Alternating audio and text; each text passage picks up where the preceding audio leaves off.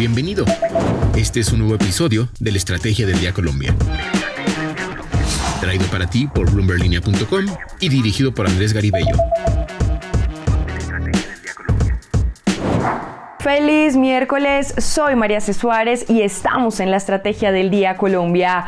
Hoy hablaremos del nuevo presidente de Ecopetrol, Ricardo Roa, de los colombianos que dejaría en el olvido la reforma laboral de Petro y de la propuesta del presidente para indemnizar a las víctimas de la violencia. Active la campana para recibir las notificaciones de cada uno de nuestros episodios. Comenzamos. ¿De qué estamos hablando? La Junta Directiva de Ecopetrol designó como presidente de la compañía al ingeniero mecánico Ricardo Roa Barragán, quien asumirá el cargo a más tardar el próximo 30 de abril y esto en reemplazo de Felipe Bayón Pardo, según informó la petrolera estatal. La empresa indicó que el proceso de evaluación y selección de los candidatos se adelantó con el apoyo del Comité de Compensación, Nominación y Cultura de la junta directiva, además que contó con el acompañamiento de una firma internacional experta en selección de ejecutivos de alto nivel. Pues bien, la designación tuvo lugar después de un riguroso análisis, según Ecopetrol, de los candidatos propuestos de conformidad con la política de sucesión del presidente de la petrolera y demás normativa aplicable. El proceso de selección y nombramiento del nuevo presidente se dio en varias etapas. En primera instancia, la firma internacional experta identificó a un número plural de candidatos que reunían las condiciones definidas en el perfil del cargo y posteriormente la firma presentó un número reducido de candidatos que fueron entrevistados por la junta directiva. Después ya de amplias deliberaciones, la junta designó al ingeniero Roa por consenso. ¿Quién es Ricardo Roa? Es ingeniero mecánico de la Universidad Nacional de Colombia y especialista en gerencia de proyectos. Se ha desempeñado como gerente general del movimiento Colombia Humana, así como gerente de la empresa de energía de Bogotá, mientras que el actual jefe de Estado fue alcalde de la capital colombiana. Fue asesor técnico para la Delegatura de Energía y Gas de la Superintendencia de Servicios Públicos, director sectorial de Energía y Gas de Andesco, gerente comercial y general de la electrificación de Santander ESA, director de comercialización de energía de la organización Ardila Lule, presidente de la transportadora de gas internacional y presidente también de la central termoeléctrica La Luna. Roa también fue gerente general de la empresa de energía de Honduras, gerente general de Sesco SAS y director asociado de Renewable Energy Company. Y hoy la pregunta del día es, ¿qué opina del nuevo presidente de Ecopetrol, Ricardo Roa? Por favor, participe, cuénteme sus opiniones y así las podremos compartir y conocer. Recuerde participar en Spotify. Lo que debes saber. Y ahora tres datos que debes saber este miércoles.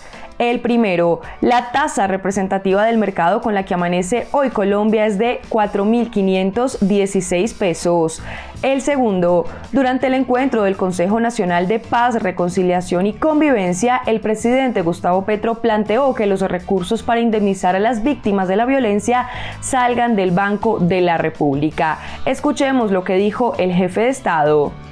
Y otro camino en las condiciones concretas si no es el presupuesto y no son los victimarios, ¿de dónde puede ser? Solo hay uno, en mi opinión. Lo dejo como discusión, de pronto ustedes tienen otras ideas. La emisión que hace el Banco de la República rutinariamente, en vez de ir a los bancos, debería ir en bonos para la indemnización de víctimas de la violencia en Colombia. Y creo que acortaríamos los tiempos me excomulgan si digo eso. No, no la iglesia, el banco, que es peor que la iglesia. Pero, ¿cómo más? O decimos la verdad, no se puede, o hay un camino no ortodoxo para hacerlo, que en un lapso de 10, 15 años máximo, de aquí a allá, nos permita que ese número enorme de víctimas sea indemnizado. Si ustedes tienen otro camino, cuéntenme porque lo estoy buscando. Tercero, Wingo, la única aerolínea de bajo costo que opera actualmente en Colombia, dejará de hacerlo específicamente en la ruta Bogotá-Ciudad de México y desde el próximo 17 de abril. La aerolínea informó que la razón es para ubicar una mayor capacidad de sillas en rutas donde identifica una mayor necesidad de oferta. Asimismo, diseñó un plan de protección para viajeros en la ruta Bogotá-Ciudad de México-Bogotá que tenían vuelo posterior al 19 de y en el cual pueden escoger una de las siguientes opciones. Cambiar de ruta sin cobro de penalidad, solicitar el reembolso del 100% del valor del tiquete o los viajeros de abril podrán solicitar también la opción de endoso a través de Copa Airlines para volar al destino. El negocio de la semana. Hoy en Descifrando, Valery Cifuentes, periodista de Bloomberg Línea en Colombia, nos cuenta por qué la reforma laboral de Petro dejaría en el olvido a 16 millones de colombianos. Adelante, Valery. Hola María C. En este capítulo de Cifrando les volveré a hablar sobre la reforma laboral del gobierno de Gustavo Petro, radicada hace casi un mes en el Congreso, y es que uno de los temas que más preocupa es que dejaría de lado u olvidaría casi 16 millones de colombianos que no tienen empleo o que son informales, grupos poblacionales en los que sí debería enfocarse una reforma. Como es usual les dejaré tres datos clave para que entendamos mejor este tema. Primero, según declaraciones del equipo técnico del Ministerio de Trabajo que se conocieron recientemente, el objetivo de la reforma laboral no es generar empleos, sino crear mejores condiciones para los que hoy en día ya cuentan con un trabajo formal, quienes son una minoría respecto al total. Segundo, teniendo en cuenta lo anterior, la reforma laboral de Gustavo Petro dejaría de lado a los informales y desempleados que según datos del DANE son alrededor de 16 millones de personas con corte a febrero. De estos 2,8 millones son desempleados y 12,8 millones son informales. Tercero, es por esto que expertos piden que la reforma laboral no solo tenga en cuenta aspectos que mejoran las condiciones de los que ya tienen un empleo, sino que se tomen medidas para atacar dos de los grandes problemas del mercado laboral colombiano, el desempleo y la informalidad. Algunas opciones para hacerlo es, por ejemplo, desligar la seguridad social del mercado laboral para que los esquemas de aseguramiento se financien con impuestos en general en lugar de sobrecargos a la nómina. Si quieren más detalles, los invito a que nos lean en bloomberlinia.com y no olviden que nos oímos todos los miércoles en Descifrando.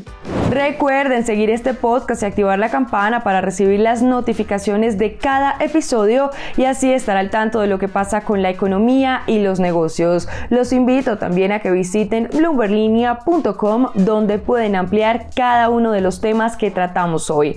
No olviden que acá está la información independiente que une a América Latina. Nos escuchamos mañana.